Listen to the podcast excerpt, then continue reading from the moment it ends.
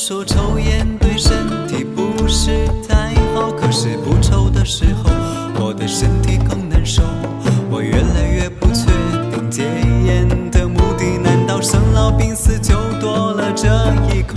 就像深爱的人突然说分手，虽然心里很难过，却要由衷的祝福。我越来越怀疑，谁说爱过是幸福？反身上都是未痊愈的伤口。我经常嘲笑自己不能说到做到，忘不了那段甜蜜，戒不掉心中的瘾。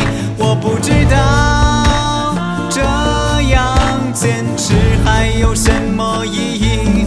我经常提醒自己，爱要不留余力，就算是握着真理，也要说错的是自己。最后知道，